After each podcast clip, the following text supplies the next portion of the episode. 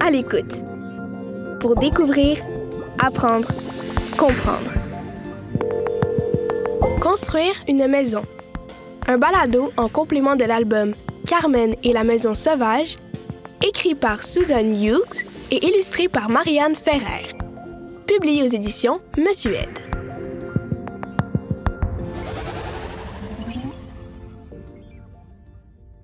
Construire une maison. Tu peux entrer. Hé, salut. T'arrives juste à temps. Je suis en train de dessiner la maison de mes rêves. Tu veux m'aider? Viens, viens t'asseoir à côté de moi. Toi là, tu habites dans quel type de maison? Un gros château en pierre avec des tourelles très hautes? Un chalet en bois rond au fin fond de la forêt? Un appartement dans le centre d'une grande ville? Ou une maison avec une grande cour gazonnée? Il y a tellement de types de maisons différentes dans le monde, même ici au Canada. Sauf que ce n'est pas tout le monde qui a un chez soi. Mais heureusement, tout le monde peut imaginer sa maison de rêve. On commence à dessiner? Bon, bon, bon. Pour l'instant, j'ai juste pensé au mur. Et déjà, je me pose des questions. Je ne sais pas s'il devrait être en briques, en bois ou même en terre. Si ma maison de rêve est dans un pays chaud comme le Maroc, les murs vont devoir me protéger des rayons du soleil et de la chaleur intense. J'aime ça la chaleur et j'aime ça me baigner dans la mer.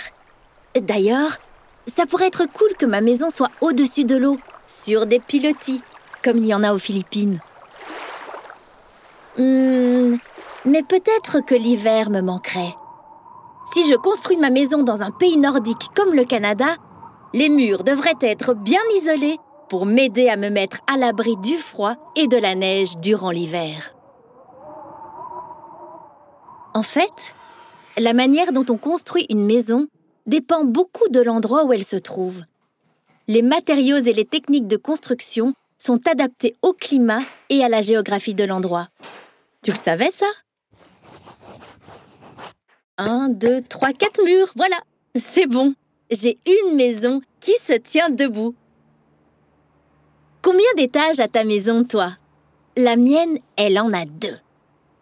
D'ailleurs, il faut que je pense à installer un escalier pour grimper jusqu'à ma chambre à coucher. La dernière fois que j'ai pris une marche à Montréal, j'ai remarqué qu'il y avait beaucoup d'escaliers extérieurs en colimaçon. Ma gardienne m'a dit que ça permet de laisser de l'espace à l'intérieur de la maison. Moi, je t'avoue que je trouve ça surtout mignon, parce que ça ressemble à une coquille d'escargot. oh, et je vais ajouter une rampe d'accès extérieur pour la chaise roulante de maman. Et aussi un ascenseur pour qu'elle puisse se rendre à l'étage. Sa mobilité réduite, ça fait que les couloirs vont devoir être plus larges pour qu'elle arrive à circuler facilement. Il faudra aussi que je prévoie un espace de comptoir plus bas pour qu'elle puisse travailler depuis son fauteuil roulant. Bon, là, j'en suis à dessiner les fenêtres. On pourrait les dessiner de plein de couleurs différentes. C'est quoi ta couleur préférée, toi?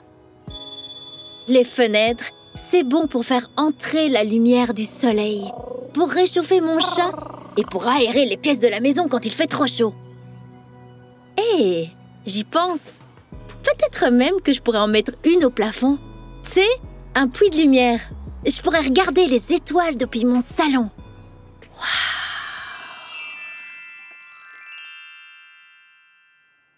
Bon, as-tu dessiné le toit de ta maison?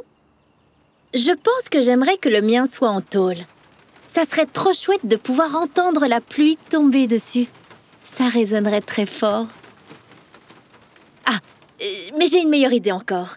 Le toit de ma maison de rêve sera recouvert de gazon. J'ai lu dans un livre que les Vikings creusaient leur maison sous la terre pour se protéger du froid. J'aurais aussi l'impression de vivre dans une maison de hobbit. Ça serait magique. Il n'y a pas juste le matériau utilisé qui est important pour le toit. Il y a sa forme aussi. Si mon toit est en pente, la neige va pouvoir glisser au lieu de s'accumuler. S'il est plat, je pourrais faire un potager urbain dessus. Et s'il est arrondi, j'aurai un grand grenier où je pourrais installer... Euh, bien, j'y penserai rendu là. Mon dessin est pas mal terminé. Ça se voit pas, mais ma maison, elle a de l'électricité et de l'eau potable. C'est vraiment nécessaire, ces affaires-là. Mais c'est pas tout le monde qui a la chance de les avoir, même ici au Canada. Et puis, faut pas que j'oublie d'ajouter la connexion Internet pour que je puisse parler à grand-maman qui est à l'autre bout de la planète. En tout cas, c'est vraiment beaucoup de choses à penser pour construire sa maison de rêve, hein J'avais pas réalisé à quel point c'était compliqué de construire une maison pour répondre à tous mes besoins et surtout à mes rêves les plus fous. Hé J'ai pas encore pensé au son que ferait ma sonnette d'entrée. Est-ce que j'irai avec un simple ou genre ou peut-être Et en même temps, est-ce que je veux vraiment une sonnette? Entre toi puis moi, j'aurais pas nécessairement le goût de me faire déranger dans ma maison de rêve. Ding dong, ding dong. À l'écoute. À l'écoute.